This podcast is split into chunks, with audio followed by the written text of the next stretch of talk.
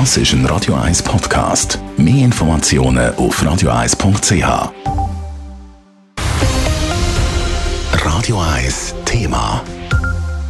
Feuerwehren und Sanitätsteams von Schutz und Rettung Zürich haben ein strenges Jahr hinter sich. Insgesamt sind bei der Einsatzzentrale im letzten Jahr fast 155.000 Notrufe eingegangen. Insgesamt haben diese Anrufe zu fast 50.000 Einsätzen geführt. Das sind nochmal mehr als im Jahr vorher. Besonders gefordert sind die Sanitäterinnen und Sanitäter auch wegen Personalmangel. Der Dave Burkhardt berichtet. Der allergrößte Teil von diesen knapp 50.000 Einsätzen von Schutz und Rettung Zürich sind im letzten Jahr im Rettungs- und Verlegungsdienst von der Sanität geleistet worden. Konkret sind es dort so viele Einsätze in einem Jahr wie noch gar nie. Das hätte mit mehreren Sachen zu tun, sagt der Urs Eberle von Schutz und Rettung Zürich. Zum einen mit dem Bevölkerungswachstum und der demografischen Entwicklung.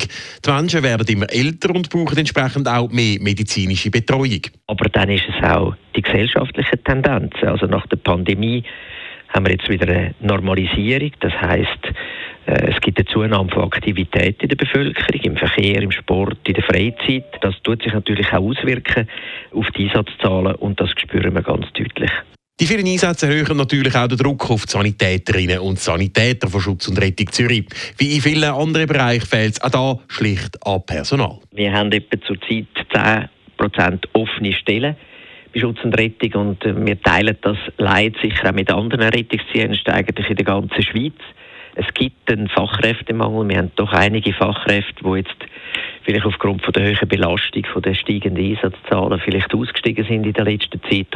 Und das gilt es künftig zu verhindern, sagt der Urs Eberle von Schutz und Rettung, zum Beispiel mit Anpassungen schon in der Ausbildung. Und auf der anderen Seite sind wir als Arbeitgeber einfach gefordert, dass man natürlich mit attraktiven Arbeitsmodellen dafür sorgt, dass die Work-Life-Balance, der Ausgleich, die Erholungszeiten äh, so bleibt, dass die Leute sich erholen können, dass es nicht zu einer Überbelastung der Fachkräfte führt. Und gewisse Anstrengungen sind da auch schon am Laufen. So würden auch wieder Teilzeitpensen angeboten, erklärt der Urs Eberle. Das heisst, auch mit 30, 40 oder 50 Prozent Pensen können wir im Rettungsdienst arbeiten.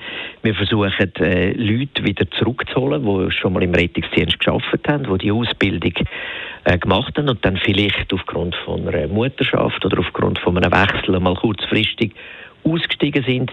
Außerdem helfen der Rettungssanitäter auch zusätzliche medizinische Infrastruktur in der Stadt Zürich, wie zum Beispiel der Stadtspitalableger an der Europaallee, der auf ambulante Behandlungen spezialisiert ist und übermorgen den Betrieb aufnimmt. Dave Burkhardt, Radio 1.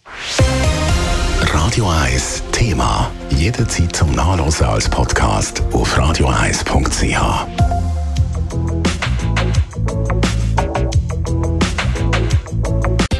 Radio 1 ist Ihre Newsender. Wenn Sie wichtige Informationen oder Hinweise haben, rufen Sie uns an auf 044 208 1111 oder schreiben Sie uns auf redaktion.radio1.ch.